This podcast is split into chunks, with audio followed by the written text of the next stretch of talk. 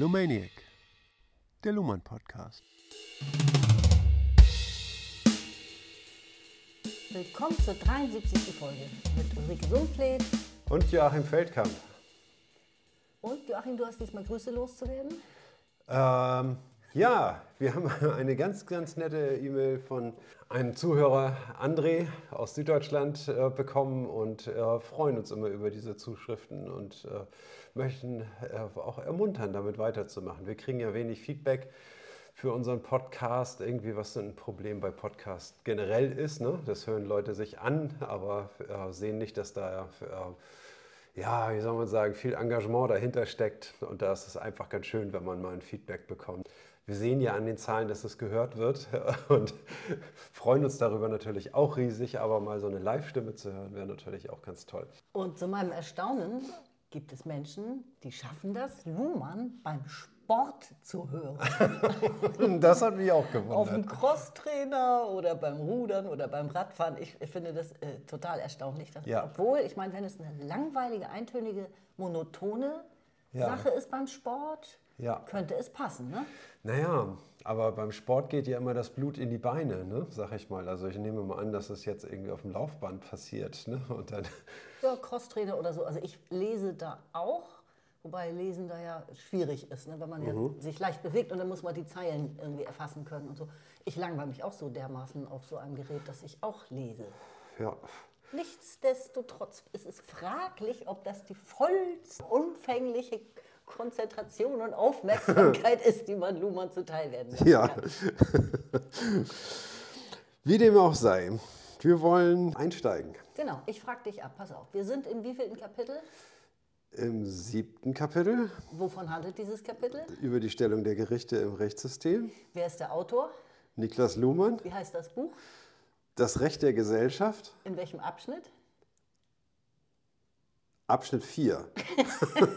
also es hört sich so an, als wenn das irgendwie in dem Buch Abschnitt 4 ist, aber da gibt es ja viele Abschnitte 4. Genau, des wievielten Kapitel? Des siebten Kapitels. Und wir befinden uns auf Seite 300 und 16. geschafft.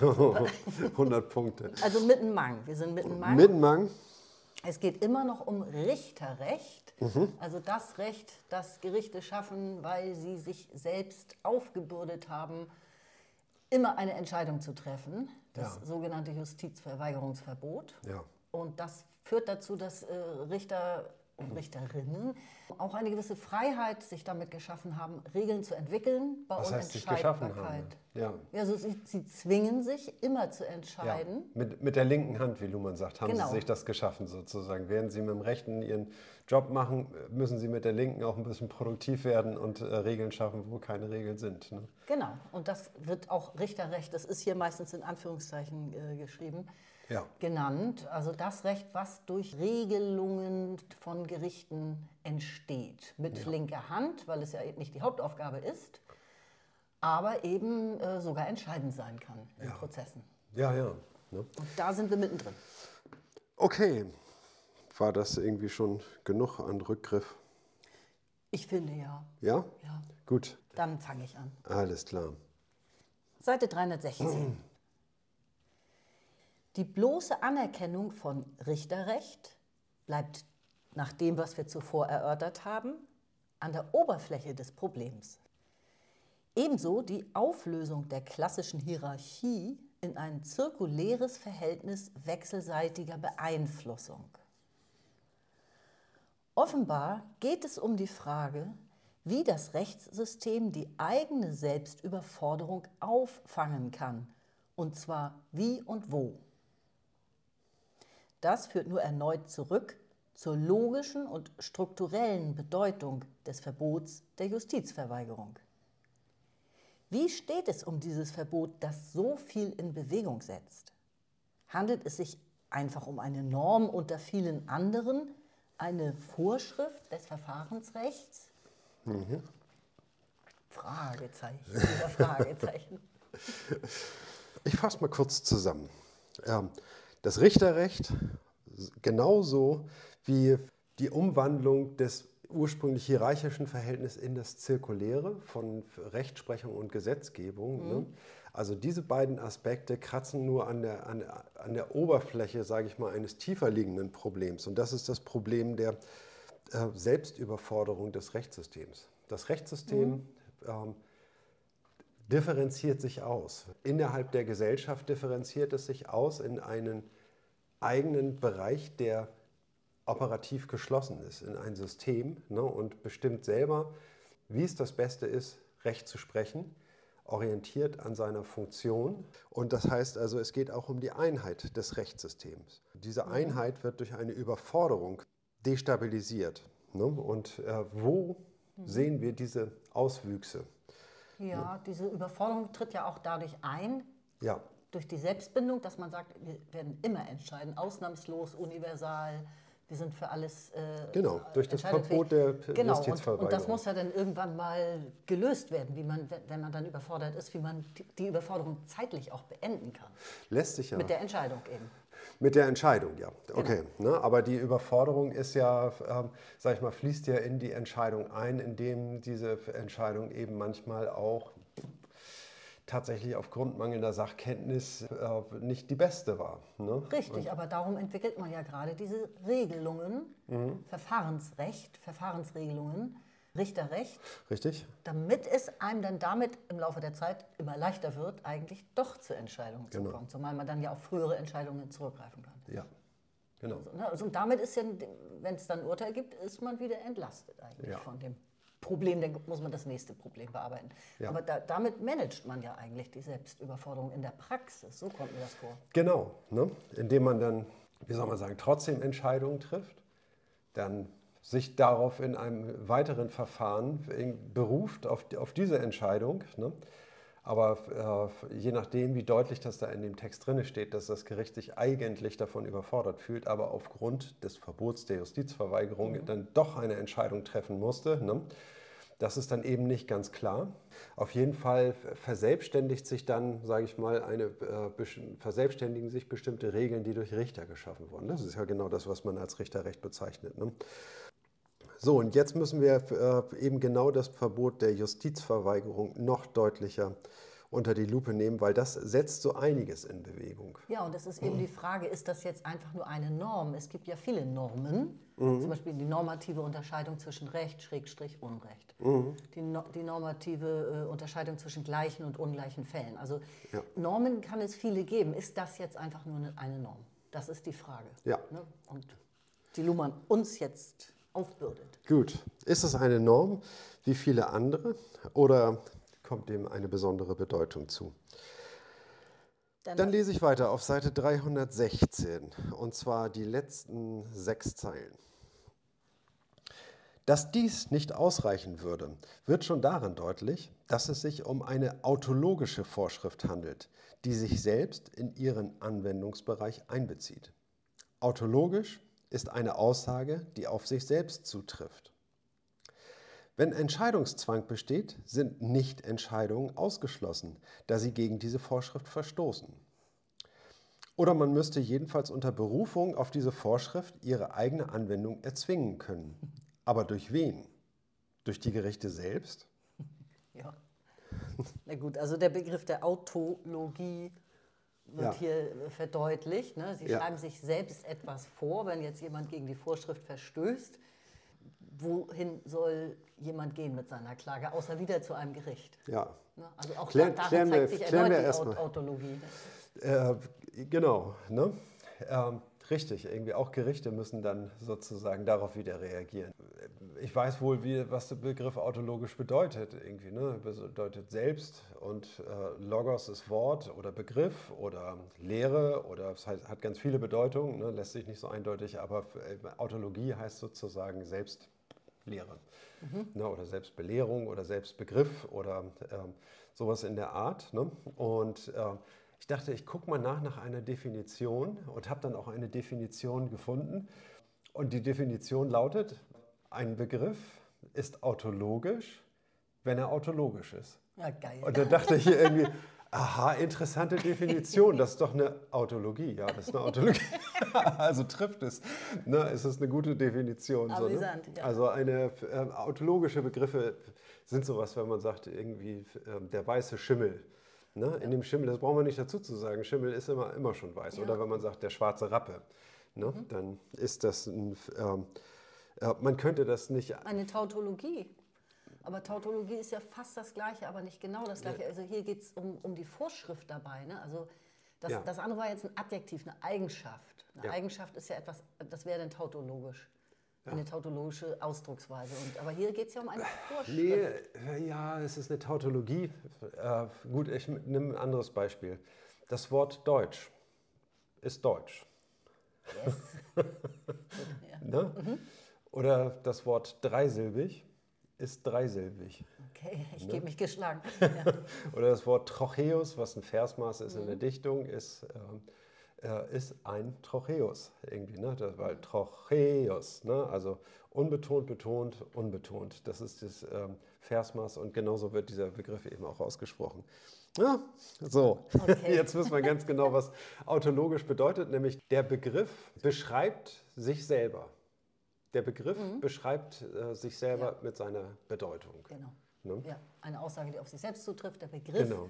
Und wenn es nicht eine ganze Aussage ist, sondern ein Begriff, dann bezeichnet der Begriff sich selbst. Genau. Okay. Jetzt müssen wir das hier auf, äh, auf das Verbot der Justizverweigerung anwenden. Warum ist das autologisch? Naja, weil das Gericht das auf sich selbst bezieht. Das finde ich jetzt eigentlich recht naheliegend. Das ist eine, eine Vorschrift, die sich selber einbezieht. Jedes Mal, wenn eine Entscheidung getroffen wird, irgendwie ne, folgt sie der Norm des Verbots der Justizverweigerung, sich selbst implikativ. Ne? Ja. Und dann aber, ja, wann treten Entscheidungssituationen ein? Ne? Immer dann, wenn das äh, Verbot der Justizverweigerung greift. Ich bin mir da nicht so ganz sicher. Deswegen habe ich das nochmal. Wie verstehst so. du das, dass der Begriff eine Autologie ist, dass, ähm, das Verbot der Justizverweigerung eine, ein Verbot ist? Alles, was das behindert, also eine, äh, das Verweigern oder Falschanwenden einer Regel, die im Verfahren zwecks Entscheidungsfindung berücksichtigt werden muss, Ja. wenn du diese Regeleinhaltung behinderst, zum Beispiel durch Formfehler, Ja. dann könnte man daraus schon ähm, Versuch der Sabotage, der Einhaltung, du weißt schon, unterstellen. Also ähm, es Ja. gibt das Verbot, an dem orientiert, dass ja Entscheidungen zustande kommen müssen und dass man die, ne, Ja. äh, gibt es Regeln. Und wenn die torpediert werden, nicht eingehalten werden, verschlammt werden, falsch angewendet werden, Ja. äh, insofern ist es eine, ähm, eine, eine riesen Metavorschrift sozusagen, die über allem steht, die dann im Mhm. okay. Kleinen durchblitzen kann im Alltag. Denk, denk an den Verfahrensfehler. Irgendetwas nicht rechtzeitig zum Beispiel eingebracht oder so. Ja, naja, also ein Verfahren wird angestoßen ne? und jetzt muss, muss die Justiz entscheiden. Und wenn sie nicht entscheiden kann, so muss sie doch entscheiden. Ne? Also ist sie ähm, und Die ist frei, Regeln zu entwickeln eben und gleichzeitig gezwungen, diese Regeln dann auch anzuwenden. Daran bindet sie sich ja eben auch selbst. Das ist Mhm. Genau. für mich dieses Gesamtpaket der Autologie ja, oder der autologischen Vorschrift. Ja. Ich meine, wir kennen dergleichen doch ähm, als freiwillige Selbstverpflichtung Ja. zu Genüge aus der Wirtschaft, auch vielleicht in anderen Bereichen. Freiwillige Selbstbindung, Ver- Verpflichtung. In diesem Fall ist es auch freiwillig, aber bindend, rechtlich bindend. ja, Die Gerichte oder das Rechtssystem wurden ja nicht durch, durch, äh, durch den Gesetzgeber dazu gezwungen, sondern sie wollten das sozusagen. Genau. Sie setzen sich jetzt selbst unter diesen Zwang zu entscheiden, unter diesen Druck eben auch. Und da es sch schwierig und oft genug unmöglich ist, haben sie sich diese Freiheit geschaffen, das ist der Gegensatz, eben Zwang und Freiheit, Ja. äh, Regeln zu entwickeln. ja. Okay, Und im Grunde blitzt da eine Paradoxie durch, weil sie ja geltendes Recht schaffen. Sie selbst haben es geschaffen, sie sagen, das ist rechtens und nie, niemals Unrecht. Ja. Und sie müssen es auf sich selbst anwenden. Mit welchem Recht könnte man fragen? Das ist die Paradoxie. genau. Mit welchem Recht insbesondere dann, wenn sie ihr eigenes Ungenügen eingestehen? Ne? Inwiefern schaffen sie dafür für, für, die, äh, für die Rechtskraft, irgendwie sage ich mal, den nötigen Rückhalt? Ja, damit stellt sich das Rechtssystem selber in Frage. Es stellt sich als autopoetisch, also als operativ geschlossenes System in der Gesellschaft vor Ja. Und zieht seinen Hut und sagt, wir können das, wir machen das so. Punkt. Ja, ja, ja klar. Gut. Gehen wir weiter. It's your turn. Ich- du bist dran mit Lesen, ne? Ja, doch, es ist. Ja. Ich bin dran. Seite 317 oben. Der autologische Sachverhalt verweist auf eine tief liegende Paradoxie. Die Gerichte müssen auch dort entscheiden, wo sie nicht entscheiden können oder jedenfalls nicht innerhalb vertretbarer Standards der Rationalität. Und wenn sie nicht können, dann müssen sie sich zwingen, es zu können. Wenn das Recht nicht gefunden werden kann, muss es eben erfunden werden. Ah, ja, okay, diese Betonung hatte ich gar nicht mitgelesen, ja. Und wir werden noch sehen, dass das Argumentieren mit Folgen, die man nicht kennen kann, weil sie sich erst in der Zukunft einstellen werden oder auch nicht, als Ausweg dient. Die Paradoxie der unentscheidbaren Entscheidung muss auf die eine oder andere Weise entfaltet, das heißt in Unterscheidungen übersetzt werden, die man handhaben kann. Etwa die von Entscheidung und Folge oder die Unterscheidung von Rechtsgrundsatz und Anwendung. Mhm. Endlich wieder eine Paradoxie. Also dieser autologische Sachverhalt verweist auf eine tiefer liegende Paradoxie. Ne? Mhm. Und diese Paradoxie besteht darin, dass wir entscheiden müssen, obwohl wir nicht entscheiden können. Ja. Äh, das heißt also, wir ähm, berufen uns auf ein Recht, was es noch gar nicht gibt, mhm. ne? was wir selber erfinden, ne? um es dann irgendwie zur Anwendung zu bringen. Genau. Kein Recht ne? gefunden, also entsprechende genau. Vorlagen genau. gibt es nicht auf ja. Gesetzesebene oder auch im Richterrecht möglicherweise, ja. weder noch. Genau.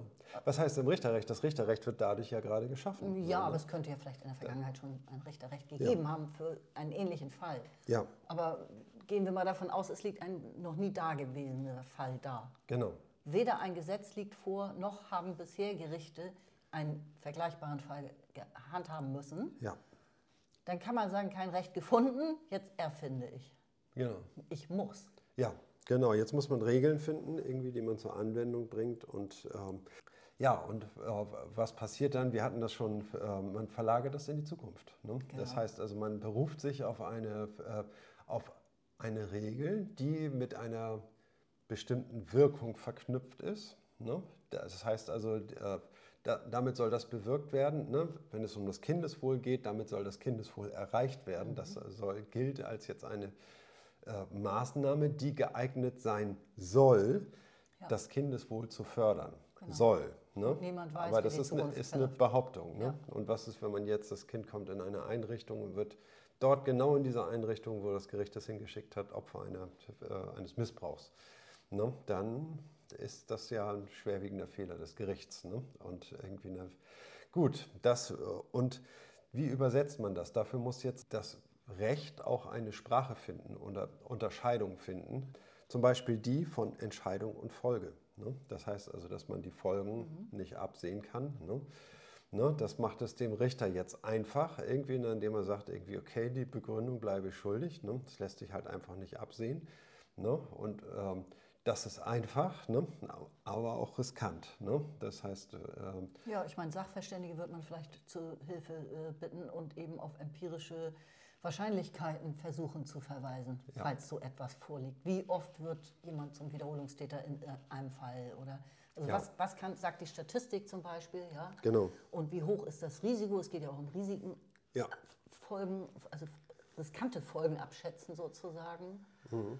Ja, und, und dann irgendwann gibt es eine ganze Reihe von, von Präzedenzfällen. Da gibt es eine Verhandlung, wo dann die ganzen Entscheidungen des äh, früherer Gerichtsprozesse aufgelistet werden und mit ihren Folgen mhm. ähm, in Verbindung gebracht werden, ne, und, um dann ein Urteil zu begründen, dass eben das Richterrecht an dieser Stelle ändert, irgendwie, ne, dass bestimmte soziale Einrichtungen vielleicht nicht mehr geeignet sind, irgendwie, um äh, Kinder dort unterzubringen oder ähm, äh, dass es nicht unbedingt zum äh, Kindeswohl gereift hat und dann anders gehandhabt werden Gereicht muss. hat, ja. ja.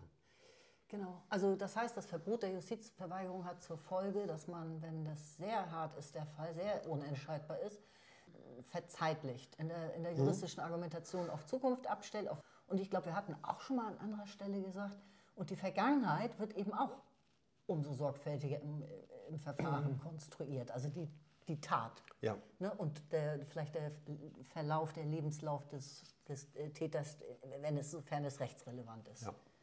Genau. Also es, man, das heißt, man behilft sich mit solchen Begründungen. Irgendwie Ja. muss man ja die Entscheidung begründen können. Genau. Also, ich fasse nochmal noch mal zusammen, irgendwie möglichst in einem Satz, obwohl es garantiert drei werden. also, äh, zunächst mal haben wir die Zwangslage, wir müssen entscheiden, können aber nicht. Dann müssen wir Regeln finden, müssen diese Regeln selber begründen. Und um das in einem Rechtsverfahren legitimieren zu können, brauchen wir eine weitere Ausdifferenzierung, neue Unterscheidung, ne, die dann eben sagen, äh, Entscheidung und Folgen, Folgen, Abschätzung, ne, Risiken ab, äh, abschätzen und so weiter. Ne. Das gehört dann eben dazu und da gibt es dann diese rechtsverbindlichen Begriffe, auf die man sich berufen kann. Und dann haben wir zusätzlich noch die Unterscheidung von Rechtsgrundsatz und, äh, und Anwendung. Ne? Und dass man, also dass man Grundsätze bildet und diese dann zur Anwendung bringt oder eben nicht zur Anwendung Ja. bringt. Ne? Das heißt also, da Ja, kann man dann, ja. Ne? Absolut, genau, Nichtanwendung. Ne? Ja. Gibt es ja eben auch. ja, richtig. Haben wir ja auch schon gesehen, dass das äh, durchaus möglich ist, dass die Politik auch auf solche Tricks manchmal zurückgreift. Genau. Da wurde, wurde ein Urteil, ein rechtliches Urteil erlassen und in irgendeinem Bundesministerium gibt es dann die Anordnung an eine Behörde, in diesem Fall das umzusetzen, was jetzt bei dem Urteil herauskam, aber es auf alle anderen Fälle nicht anzuwenden. Ja. Ach ja. Ne? Da ja, war ja. was. Richtig, genau. Hatte was mit Olaf Scholz zu tun. Aber es ist egal jetzt. Aber Ja. Ich wollte nur sagen, dass also Nichtanwendung als Erlass, als Ja. Mhm. Erlass jetzt, nicht als Gesetz, als Erlass. Also es gibt so viele Tricks. Ja. Gut. Ich lese weiter auf Seite 317 ungefähr in der Mitte. Dass Gerichte entscheiden müssen, ist der Ausgangspunkt für die Konstruktion des juristischen Universums, für das Rechtsdenken, für die juristische Argumentation. Deshalb kann Legitimation im Sinne einer das Recht transzendierenden Wertbeziehung im Recht letztlich keine Rolle spielen. Deshalb hängt alles davon ab, dass frühere Entscheidungen, nach denen man sich richten kann, Bestand haben, wenn sie nicht geändert werden. Deshalb ist die Res judicata unangreifbar, sofern nicht im Recht vorgesehene Ausnahmeregelungen greifen. Und deshalb muss das Recht als ein von sich selbst ausgehendes geschlossenes Universum begriffen werden, in dem auch unter extremen sozialen Spannungen das rein juristische Argumentieren praktiziert werden kann, das selber entscheidet, welche Interpretationsspielräume es sich leisten kann und wo eine verlangte Deformation zurückgewiesen werden muss. Ja, das ist ja schon fast poetisch, oder? Der Ausgangspunkt für die Konstruktion des juristischen Universums. Das juristische Universum. Das, das klingt wirklich schön. Ja, Also da, darin sieht, oder diesen Ausgangspunkt Mhm. sieht Luhmann hier tatsächlich in dem Verbot der Justizverweigerung, was nochmal eine Zeitenwende, wie wir heute sagen würden, im Rechtssystem hervorgerufen hat. Ja. Nämlich letzten Endes die endgültige operative Schließung und, und, und operative Geschlossenheit gegenüber der Gesellschaft und auch gegenüber anderen Mhm. Ja. Funktionssystemen. Die, die Argumentation ist damit selbstreferenziell möglich und, und notwendig. ja, Die Umwelt kann staunen, egal was in der Umwelt passiert, ähm, also auch bei extrem sozialen Spannungen oder so, also egal wie was in der Umwelt eigentlich ist, innerhalb des geschlossenen Rechtssystems oder Gerichtssystems, Rechtssystems, Schrägstrich, ähm, wird nur juristisch argumentiert, das ja. ne, mit Bezugnahme auf sich selbst permanent. Gut, aber warum, dann könnte man es ja auch als Zelle bezeichnen. Er bezeichnet es als Universum. Was ist der Unterschied zwischen einer Zelle und einem Universum? ähm, dass es unendlich ist und äh, Wachstumsmöglichkeiten oder also oh, oh, ähm, mhm. worauf willst du hinaus? Du stellst mir eine Falle. nein, nein, nein, überhaupt Was nicht. ist das für ein willkürlicher Gegensatz? Zelle, Universum. Ja, Universum, ne? Das heißt Universum, das heißt das, worin alles ist, ne? Universum.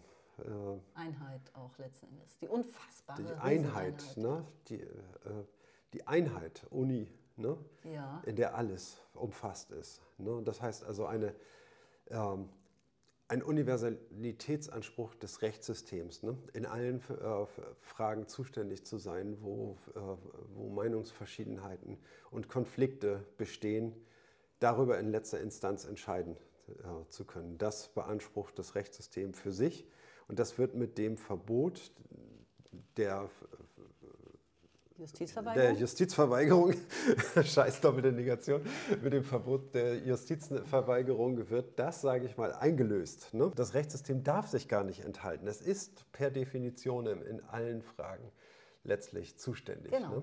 Und Universal und äh, immer entscheidungsfähig. genau, Und es kann sich dieses Selbstreferenzielle, finde ich, ich wundere mich, dass er den Ausdruck hier nicht äh, gebraucht, selbstreferenziell. Ne? ja, Ähm, die Entscheidung eines Gerichtes, auf die kann sich ja dann auch ein anderes Gericht beziehen. Also wenn man jetzt mal wirklich von einem Gerichtssystem ausgeht innerhalb des Rechtssystems, also ein Subsystem sozusagen, ähm, das ist eben damit auch möglich. Man kann sich auf Regelungen beziehen, die man selbst als Richter, aber auch andere Richterinnen geschaffen haben, und auf Urteile. ja. Also das ist ja eine Selbstreferenzialität in einem geschlossenen System. Richtig, Ne? genau. Und ne? Autonomie bedeutet das eben Richtig. Ne? Ja, aber auf, auf der anderen Seite ist es eben auch so, wie ist dieses Univers- äh, Universum gebaut? Ne? Es gibt ja das äh, kopernikanische Weltbild ne? und dann gibt es eben ähm, das ptolemäische Weltbild irgendwie. Ne? Das heißt also, das sind beides, beschreibt beides Universen. Ne? In dem einen ist die Erde im Mittel, der Mittelpunkt von allem und die Sonne dreht sich um die Erde. In dem anderen äh, dreht sich die Erde um die Sonne. Und, und siehe da, alle Naturgesetze lassen sich plötzlich viel einfacher ausdrücken ne? und alle Bewegungen viel einfacher beschreiben. Ne? Und plötzlich ergibt ähm, vieles einen Sinn, was vorher super kompliziert und, äh, und schwierig war. Ne? Diese Epizyklen, in denen sich die Sterne bewegt haben, die, es war nicht wirklich plausibel, ne? warum das äh, jetzt so ist und ähm, warum sich das so bewegt. Ne? Ja. Und, ähm, und so ist es eben auch mit dem Rechtssystem. Ne? Das schließt sich, ähm, ist jetzt, sage ich mal, durch das äh, Verbot der Justizverweigerung zu einem Universum geworden. Ne? Aber wie ist es intern ausdifferenziert? Das ist die entscheidende Frage. Ne? Welche Gesetze gelten da drinnen? Ne? Und das schafft das Rechtssystem sich selber, es schafft sich sein, dieses eigene Universum ne? und, und setzt da die Beziehung und, und verbessert es. Ne? Und Legitimation kann keine Rolle spielen. Da wollte ich noch sagen, hilf mir Ja. doch mal. Weil den Satz fand ich schwierig mit dem Transzendieren. Ja? Also hier steht, weil es dieses Verbot der Justizverweigerung gibt, Ja. kann Legitimation in Anführungszeichen Mhm.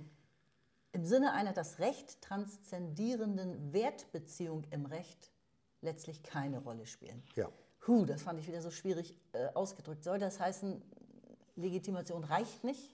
Oder was? Naja, also man kann sich nicht abhängig machen von so einer äh, Rechtsquelle, ne? eine äh, das System transzendierenden Rechtsquelle, ne? weil das setzt ja die Universalität des Rechtssystems wiederum außer Kraft. Ne? Was heißt denn, dass es äh, das Recht transzendierende Wertbeziehung, verstehe ich nicht, das Recht hinter sich lassend? Also, Nein, also das heißt, letztlich geht es ja einzig und allein um die Frage, wie etwas in das Recht eingeht. Ja. Ne? Und dann operiert das Rechtssystem auf Grundlage seiner eigenen Entscheidungen weiter und nicht als Legitimation durch eine externe Quelle. Ne? definitiv, da bin Ne? ich Und bei tra dir. transzendieren heißt ja, sage ich mal, extern. Ne?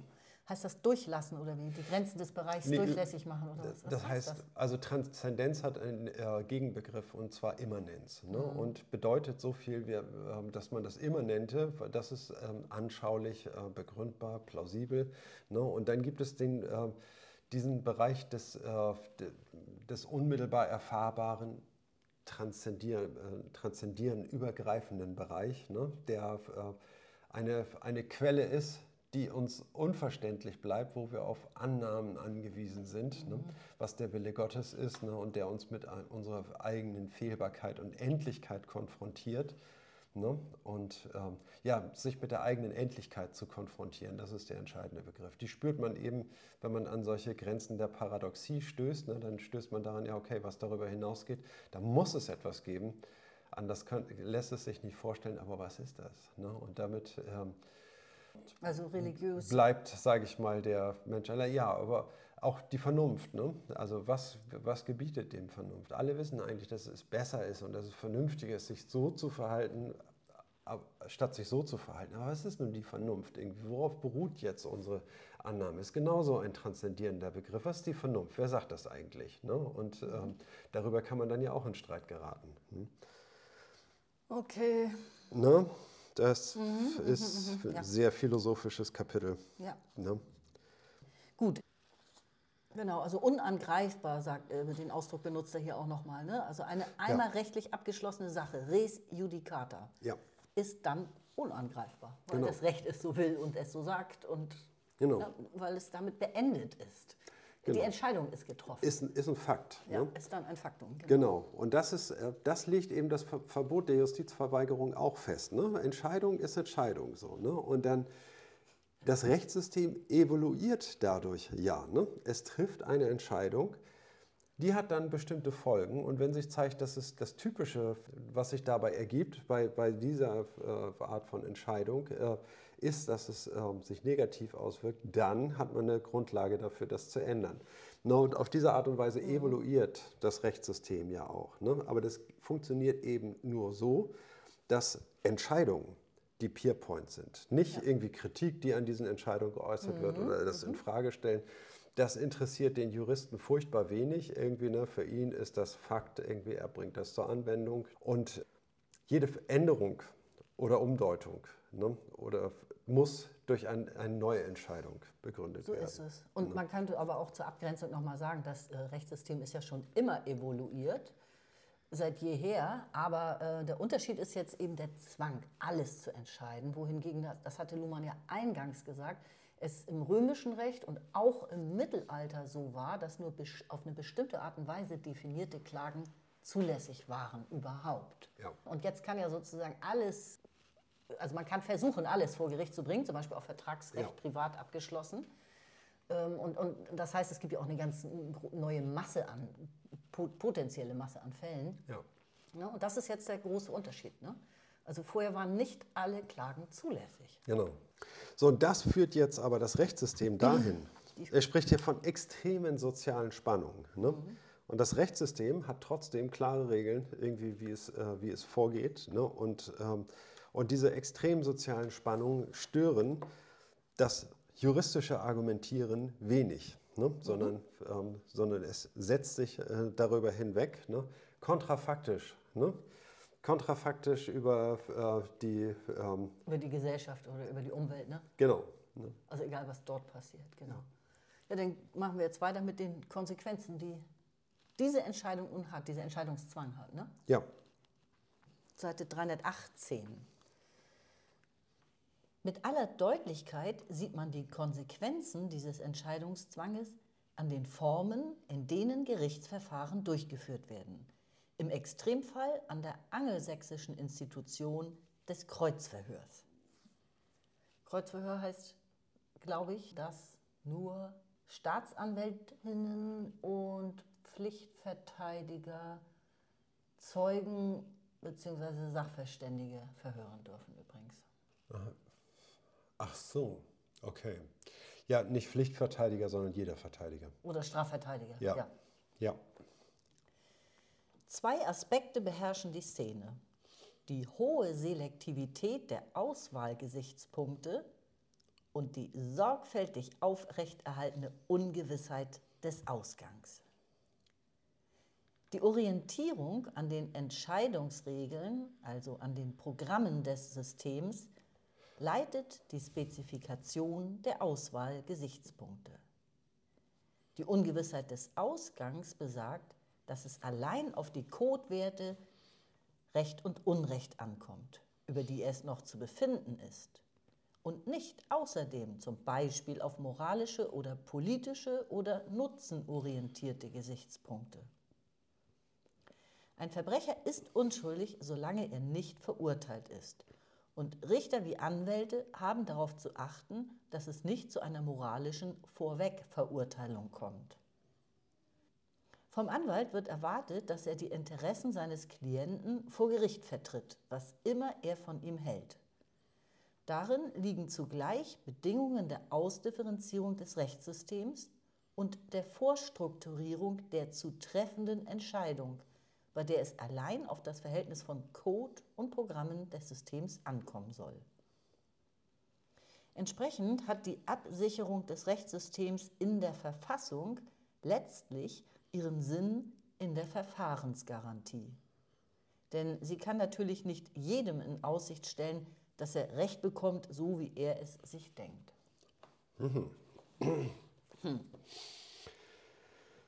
Ja, ich frage mich, also warum diese Verfahrensregeln, die hier eben beschrieben werden, ne, wie mhm. ein Kreuzverhör äh, Verhör geführt wird und dass die Offenheit des ähm, Ausgangs irgendwie Voraussetzung ist und dann die Argumentation, inwiefern das äh, aus dem Verbot der Justizverweigerung herzuleiten ist. Das ist mir ehrlich gesagt nicht ganz deutlich. Aber nichtsdestotrotz, also versteht sich dieser Absatz in gewisser Weise von alleine. Ne? Das heißt also, es geht um die Verfahrensregeln. Die Verfahrensregeln legen sozusagen fest, welche Aspekte ausgewählt und beleuchtet werden. Genau, die hohe? Ne? Selektivität der Auswahlgesichtspunkte. Genau, ne? das, das ist der. Und dann geht es äh, am Ende nur um die Zurechnung der äh, kodierten Werte Recht und Unrecht. Und zwar nur nach den Verfahrensregeln. Und da wird moralisches, politisches, nutzenorientiertes ausgeblendet. Mhm. So, und dann findet man auf diese Art und Weise zu einer Entscheidung. Und es ist außerdem so, also ich fasse jetzt mal weiter zusammen, die Anwälte ja. ne, sind, ihren, äh, sind ihren Aufgaben der Vertretung ihrer Mandanten ja. vor Gericht verpflichtet. Mhm. Das heißt also, sie müssen ihre Interessen vertreten ne, und dürfen ihre eigene Meinung dabei nicht in den Vordergrund schieben, sondern nach bestem Wissen und Gewissen müssen sie ihren Mandanten die Optionen zeigen, die sie haben und ihnen raten, was, äh, was sinnvoll ist und was nicht sinnvoll ist, in einem äh, Prozess anzuführen. Ja, also ich sehe den, den Bezug zum, also warum, was hat das jetzt zu tun mit dem Justizverweigerungsverbot? Das mhm. sehe ich halt in dieser, in dieser Geschlossenheit des Systems, in dieser Selbstrekursivität, Selbstbezüglichkeit, ähm, Selbstreferenzialität. So, jetzt komme ich endlich ja. auf das Wort. Ne? Also diese komplette Selbstreferenzialität. Das Recht bezieht sich nur noch auf das Recht und ja. garantiert auf nichts anderes. Ja. Das hat äh, halt durch das Justizverweigerungsverbot erst richtig an Fahrt aufnehmen können, weil ja vorher ja. Fälle abgelehnt werden konnten weil man vorher sagen konnte, äh, lieber Gesetzgeber, mach du erst mal. Das hat sich jetzt eben massiv ausdifferenziert und man, man ich, also ich stimme allem zu, was du gesagt hast. Ich würde sagen, okay. das sind hier nur Beispiele dafür, okay. wie, wie sehr es nach eigenen internen Regeln geht, die man vielleicht als Außenstehender auch gar nicht mehr verstehen kann. Das heißt also, dass diese ähm, Schwächen, die sich da zeigen, ne, das heißt also, dass das Gericht unter Umständen nicht die richtigen Regeln zur Verfügung hat ne, und das dadurch kompensiert, dass es äh, dadurch sehr genau auf die Verfahrensregeln achtet, ne, mhm. damit jemand sozusagen nach, den, nach allen Regeln der Kunst abgeurteilt wird. Ich, und, ja. Ne, und ähm, ich glaube, du hast dich versprochen, ne? das Recht hat eventuell nicht die guten, richtigen Argumente, um zwischen Recht und Unrecht zu unterscheiden. Und dann muss es umso mehr auf Verfahrensregeln setzen, oder? Ähm, also wo die Code-Zuordnung ja. schwer fällt, weil man eben nicht entscheiden kann, ist das jetzt Recht oder ja. Unrecht, weil es unentscheidbar erscheint. Mhm nicht beweisbar ist oder ja. so. Nee, dann, muss man, dann muss man diese, äh, also die Punkte, die angeführt werden, sind ja am Verfahren orientiert. Das heißt also, äh, es werden nur die Punkte diskutiert, die das Recht erfassen kann genau. und nicht die Punkte diskutiert, die das Recht gar nicht erfassen kann. Das ist eine Schwäche des Rechts aus Sicht der Ge Gesellschaft. Auf genau. jeden Fall. Ja. Ne? Sei es entweder, weil sie da nicht die entsprechenden Gesetze mhm. dafür haben, weil es keine entsprechenden Regeln gibt, die man anführen kann, ja. die man ansetzen kann. Hm? Und dann versuchen Sie formvollendet, sage ich mal, diesen, das Verfahren bis zum Ende, bis zur Entscheidung zu führen. Ja. Ne? Und um dann zu gucken, irgendwie, okay, in welche Richtung tendiert es. Mhm. Ne? Und so kommt man dann zur Entscheidung. Ne? Und das ist eben auch der Punkt, dass das Rechtssystem eine Verfahrensgarantie genau. gibt. Ne? Ja. Durch die strikte Befolgung von Regeln. Ne? Das wird garantiert, irgendwie, ne, dass der Prozess so durchgeführt wird, wie er mhm. durchgeführt werden muss. Ne? Wenn es inhaltliche Schwächen gibt, irgendwie, ne, da muss dann äh, das Richterrecht sozusagen nachgreifen, eigene Regeln finden, ne, aber im, im gegebenen Rahmen ne, und das dann in die Begründung auch einfügen. Mhm. Ne? Ja. Und natürlich auch im Zweifel für den äh, Angeklagten, ne, das heißt also Vorverurteilung, darf natürlich jetzt nicht statthaben. Ne? Das hatten wir jetzt aber auch mhm. in den ad hominem und äh, ad, hoc. ad, hoc. Genau, im, im, Zusammenhang mit dem Verfahren schlechthin ja. hatten wir darüber schon gesprochen. Ne? Genau. Ne? Und dass eben insbesondere der Bezug auf Naturrecht, aber eben auch auf Gott, göttliches ja. Recht in, im Sinne einer Hierarchie und auf Moral abgeschnitten sind mit dem Verfahren an sich schon. Also ja, ähm, ja. also an mancher Stelle wiederholt es sich auf jeden Fall hier. Ähm, aber man kann vielleicht auch nochmal hinweisen, weil das ist hier nur am Rande erwähnt, diese, dieses Zusammenspiel aus Code, ein, ein kodiertes System und Programme. Mhm. Ne? Also wie in der Politik auch, da ist ja das äh, Parteiprogramm auch so bekannt oder berühmt. Man denkt bei Programmen vielleicht immer viel eher an Politik. Da ist es ja auch der Code. Was ist der Code der Politik? Ist Regieren, nicht Regieren, Macht, Macht keine Macht. Macht, keine Macht. Ne? Ja. Und, und in der Demokratie ist es dann die Unterkodierung, Regieren oder nicht Regieren, ne? ja. durch Wahlen. Und äh, das Programm ist sozusagen das Parteiprogramm, was ja. dann ne, in dem Fall zweckorientiert ist. Und im Recht ist es eben nicht, es ist Konditionalprogramme, ja. Wenn-Dann-Programme. Genau. Und verfassungsrechtlich gibt es eine Ver äh, Verfahrensgarantie. Ja. Ne, also da hat sich dann wieder in, in, in diesem Zusammenspiel in der Gewaltenteilung das Gerichtssystem oder das Rechtssystem auch dort verewigt in der Verfassung, dass wenn, wenn es zu einer ordentlichen Anklage kommt, wenn das erstmal geprüft wurde, ja. gibt es auch eine Verfahrensgarantie. Genau. So verstehe ich das. Ja, genau. Eine, es gibt eine Kontinuität, das ist ein Kontinuitätsversprechen. Ne? Dass man zu verschiedenen Zeiten dieselben Urteile aus dem Rechtssystem herausbekommt bei gleichen Fällen. Ja, ne? Und das darin eine Kontinuität zu wahren. Ne? Und das ist das, was das leistet, das Rechtssystem. Nochmal, ich denke gerade nochmal an als Gegenbegriff aus Diktaturen oder auch NS-Zeit ist das Schnellgericht, ne? in dem es gar kein ordentliches Verfahren gibt. Ja. Ne? Und auch heute sehen wir ja andauernd im Fernsehen Nachrichten, dass jemand ohne ordentliches Verfahren einfach eingebuchtet, ja. festgehalten wird. Ja. Und das ist, nehme ich doch mal stark an, hier der, der Gegenbegriff dazu. Ne? Ein ordentliches Rechtsverfahren. Ja, ist garantiert. Genau. Und auf der anderen Seite, dazu kommen wir jetzt, ne? Ich lese am besten vor, auf Seite mhm. 318, die letzten zwei Zeilen. Methodenschwäche, Gewissheitsverluste, Zerfall dogmatischer Leitlinien und ihre Ersetzung durch Abwägungsformeln und nicht zuletzt die zunehmende Unschärfe in der Abgrenzung von Gesetzgebung und Rechtsprechung und das Hin- und Herschieben von Regelungsproblemen, je nachdem, ob sie und in welchen Konstellationen sie politisierbar sind. Das alles sind Spätfolgen eines Entscheidungszwanges, der sich in einer komplexer werdenden Gesellschaft und angesichts der Beschleunigung von Strukturänderungen in fast allen Gesellschaftsbereichen immer stärker auswirkt. Viele Klagen über Gerichte und ebenso die jüngsten Schwerpunkte der soziologischen Justizforschung gewinnen bei dieser Sichtweise verschärft Bedeutung. Das gilt für alte Klagen über Überlastung der Gerichte und die lange Dauer von Prozessen, ebenso wie für neueste Forschung über Access to Law, denn das heißt Zugang zu Gerichten und nicht Zugang zu Verträgen oder Zugang zum Gesetzgeber. Es gilt für die Frage, ob Gerichtsverfahren überhaupt ein geeigneter Mechanismus sind für die Lösung von Konflikten, wenn als direkte Konsequenz des Entscheidungszwangs nur sehr enge Themenausschnitte justiziabel sind. Ausschnitte aus einem normalerweise sehr breiten Spektrum von konfliktauslösenden, steigernden oder abschwächenden Faktoren. Es gilt schließlich für den Zuschnitt der Rollen des Klägers und des Beklagten auf individuelle, seien es lebende, seien es kooperative Personen, korporative Personen, pardon, ungeachtet der Tatsache, dass die Beteiligten oft als Repräsentanten einer Klasse von gleichgelagerten Fällen auftreten und doch individuell disponieren können. Eine reiche Diskussion über Alternativen und über Reformmöglichkeiten setzt hier an.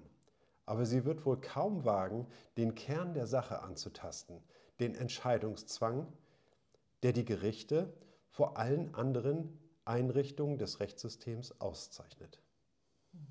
Okay. Also es geht jetzt nochmal um Spätfolgen, um Konsequenzen des Entscheidungszwangs und in diesem Fall als negativ wahrgenommene und diskutierte Folgen auch. Ja. Nun ist das Buch ja auch schon ein paar Jahre alt, also manche Sachen kommen einem heute ganz aktuell vor, manche vielleicht weniger. Also wir sind jetzt keine Juristinnen zum Beispiel. Ich lese jetzt nicht andauernd was über Methodenschwäche oder Gewissheitsverlust. Ein anderes Beispiel, Zugang zum Recht bekommen, Access to Law Ja. ist aktuell wie nie.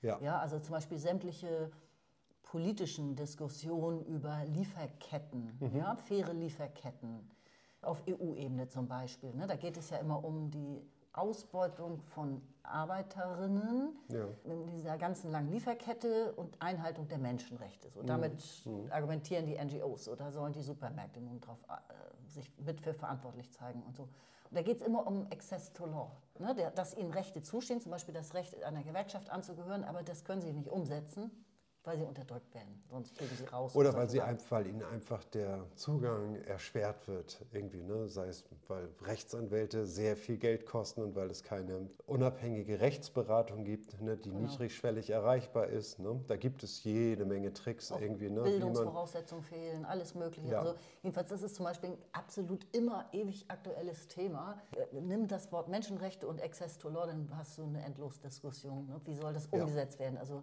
das ist zum Beispiel ein Punkt, den man eher dann auch mitbekommt, finde ich, weil es dann politisch, vielleicht auch mal im Fernsehen oder da kann man viel drüber lesen. Na gut, Zerfall dogmatischer Leitlinien, darüber wird immer gejammert in der Gesellschaft, finde ich. Also das, da kann ich jetzt selbst nichts zu sagen. Naja, aber eben auch im Gericht, ne? der Zerfall Mhm. der dogmatischen Leitlinien. Ne? Die sollten ja, ja sollen sie, sollten sie geschützt werden? Oder, ähm, oder, Oder auch manchmal nicht, ja. Mhm. Oder eben auch manchmal nicht. Ne? Das ist die Frage. Ne? Und, aber ähm, auf jeden Fall ist es ein Verlust eben genau dieser Leitlinien. Ne? Das Mhm. ist einfach zu konstatieren. Ne? Ob man das jetzt als Vorteil oder Nachteil sieht, sei dahingestellt.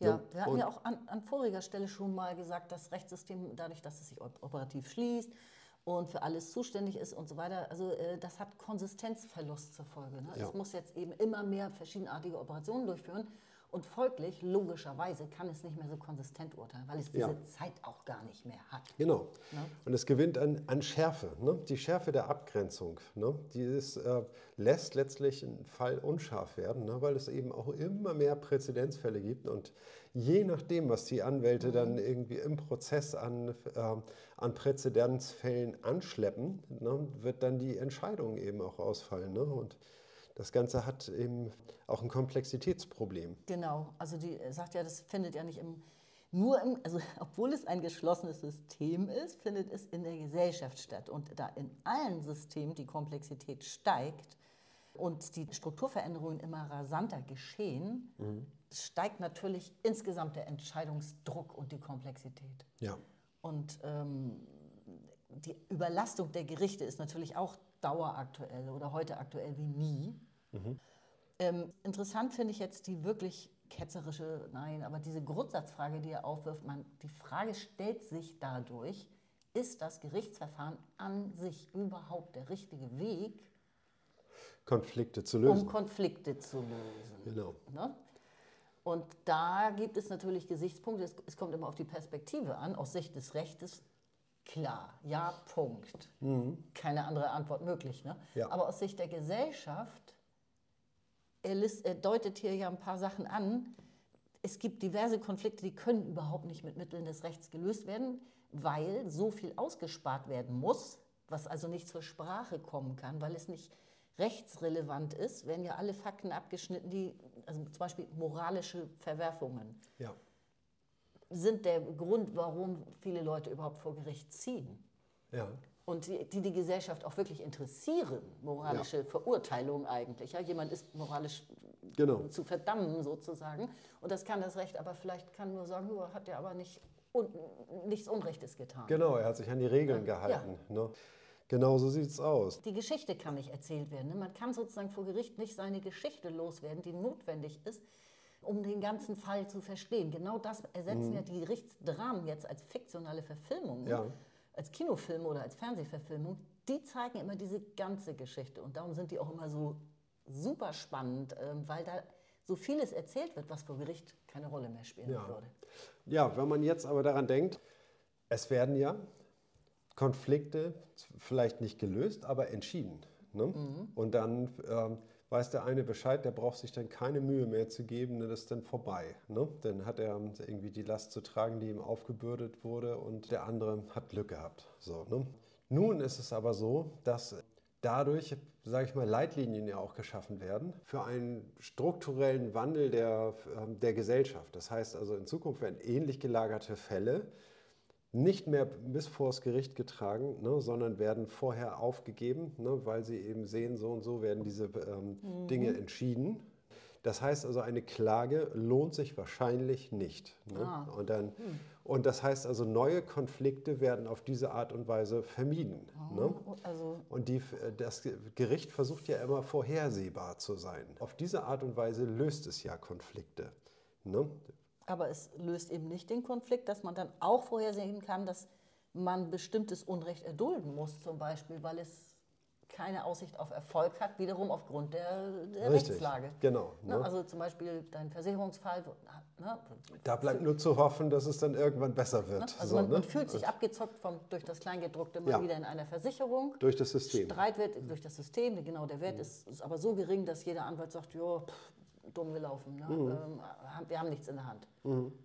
Also muss man es akzeptieren, dass man eigentlich, also man muss- das Unrecht irgendwie akzeptieren. Ja. kann, Zähneknirschend, kann nichts man sagt. machen. Genau. Und er erwähnt auch noch, das hatten wir ja auch schon mal gesagt, man kann ja nur eine Person verklagen. Sei es eine juristische Person, also eine GmbH zum Beispiel, eine Kooperation, ja, Ja. oder eine Person aus Fleisch und Blut. Das heißt, ein, ein, eine Klage ist immer auf eine Person zugeschnitten, eine Persona. Und was will er jetzt damit sagen? Ich weiß nicht, ob ich es richtig verstehe. Er- Man, man muss auf jeden Fall beachten, dass so eine Person vor Gericht als Repräsentant einer Klasse von gleichgelagerten Fällen auftritt. Ja. Ne, Also einerseits ganz individuell, also nur die GmbH XY steht Ja. jetzt vor Gericht oder nur eine Person namens Müller. Ja. Ne, aber sie, diese Person repräsentiert nicht selten ja eine Klasse von gleichgelagerten Fällen. Sicher. Alle in einer bestimmten Situation, die damit vergleichbar ist. Und, also was will er damit sagen? Das ist eine Spätfolge. Ähm, es gilt für den Zuschnitt der Rollen des Klägers und des Beklagten auf individuelle Personen, ungeachtet der Tatsache, dass die Beteiligten oft als Repräsentanten einer Klasse von gleichgelagerten Fällen auftreten und doch individuell disponieren können. Also es gilt, es gilt was? Also es gilt etwas zu tun oder es gilt. Dass es eine Spätfolge ist, glaube ich, und dass sie problematisch ist. An diesem Satz bin ich auch ein bisschen gescheitert, muss ich zugeben. Er hat ja eine ganze Auflistung, immer wieder, es gilt, es gilt. Ja. Ähm, er hat gesagt, viele klagen über Gerichte, gewinnen verschärfte Bedeutung bei der Sichtweise der Probleme, dass man die Probleme auch mal sieht, die damit auftreten. Und dann sagt er, das gilt zum Beispiel da und dafür. Also, also Rollen sind spezifisch soziologische Begriffe. Das heißt also, wenn man ein soziales System wie eine Familie hat, ne, dann sieht man den Vater, die Mutter, die Kinder in verschiedenen Rollen. Ne? Das gleiche gilt für Betriebe, das gleiche gilt für Schule, das gleiche gilt für jeden anderen Bereich des Lebens. Und eben gilt es auch für die Gerichtsverhandlung, ne? in dem ja verschiedene Rollen verteilt sind. Richter, Staatsanwalt, ähm, Verteidiger Kläger, Beklagter und so weiter. Ne? Und diese Rollen sind mit bestimmten spezifischen Merkmalen versehen. Ja. Ne? Und dann ist es eben so, dass ähm, bestimmte Personen häufig vor Gericht auftreten und ihre Rolle dort spielen. Diese entstammen aber oft ähm, derselben Schicht. Die Gerichte sind viel mit, mit Vertragsrecht beschäftigt und da treten dort Geschäftsleute als Kläger auf und verklagen andere Geschäftsleute und Okay. ähm, prägen, sage ich mal, das, ähm, diese ähm, Kläger und Beklagten als Rollen. Ne? Und ähm, dann andere Fälle passen dann in dieses Rollenbild gar nicht hinein.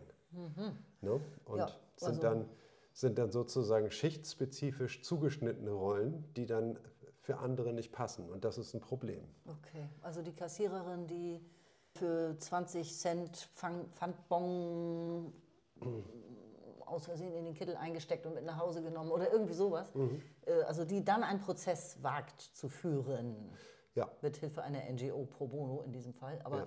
Ähm, die ist eben eher die Ausnahme. ja. Ne? Also Richtig. natürlich äh, sind gebildete und vermögende Menschen, haben die mehr Zugang, leichter mehr, äh, also nehmen ihn auch öfter Genau. in Anspruch, diesen Zugang. Richtig. Ne? Für sie ist das eine geläufige Angelegenheit, auch mal seine Rechte einzuklagen. Irgendwie ist es mit dem Budget, was man dafür so zur Verfügung hat, vereinbar. Ne? Und dann nimmt man halt solche Gerichte gerne mal in Anspruch, ne, wenn man es braucht. Ne? Andere, äh, für die ist ein Gerichtsverfahren der totale Ausnahmezustand, ne? wo man sich überhaupt nicht auskennt, wo man auch gar nicht weiß, wie man da anfangen soll. Ne? Geht man da jetzt zum Gericht hin und fragt beim Pförtner nach, was man jetzt tun soll oder was macht man, Man da? ruft im Rechtssystem. Genau. Da klingelt denn das Telefon im Rechtssystem. Ja, genau, genau. Ist da das Drücken. Rechtssystem? Ja, schönen guten Tag, mein Name ist Feldkamp. Genau so ist es. Ja. okay. Also ich meine, äh, ja. ich kenne diese Diskussion als politische Diskussion. Und das ist ja jetzt eben Soziologie. Er hat das so ausgedrückt, dass, ich, dass es bei mir nicht richtig geklingelt hat.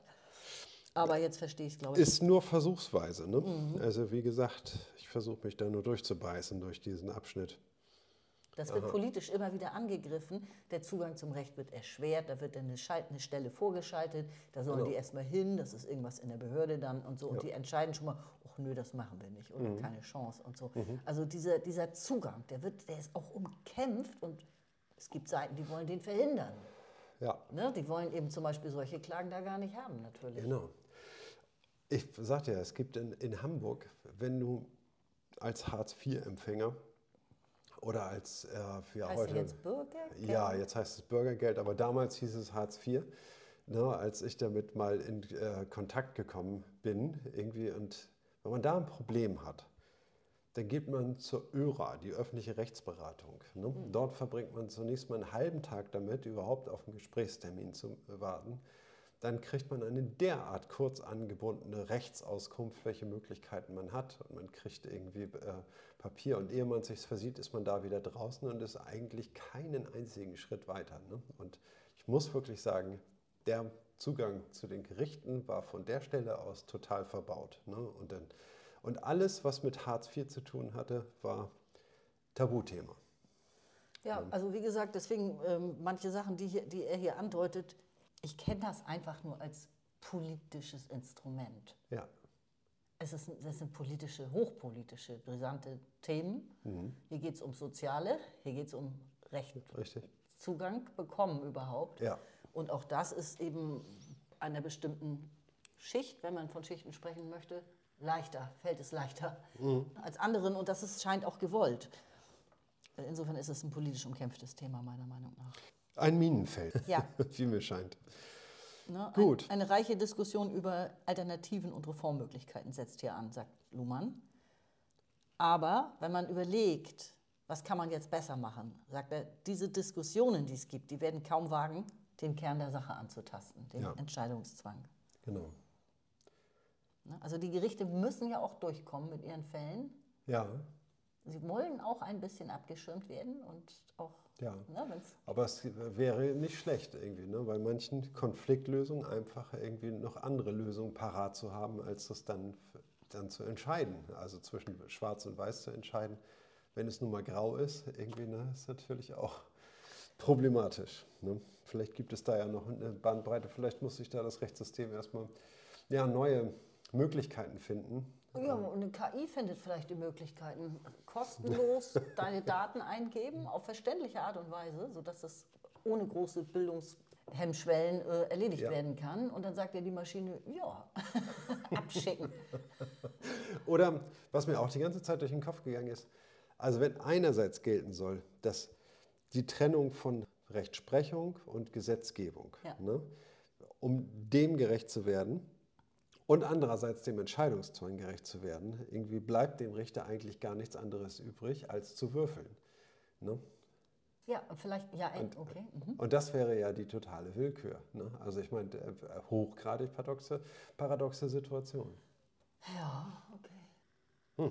Ja, ich wollte eigentlich noch Hm. Wie darauf hinaus, vielleicht braucht es durch KI ja irgendwann gar keine Gerichte mehr in vielen Fällen, sondern die Maschine kann dir sagen, was dabei rauskommt. Oh Gott, ja. Und entscheidet dann Ja, auf Maßgabe des geltenden Rechts. Und die Maschine kann vielleicht die, das Richterrecht auch richtig anwenden. ja. Ja, jetzt kriegst du Angst. Jetzt Ja, kriege ich Angst. ja, Jetzt kriege ich richtig ja, kalte Füße. Zukunftsprognose hier. Oh, was wird das? Auch vielleicht auch nicht verkehrt, aber na, wer weiß.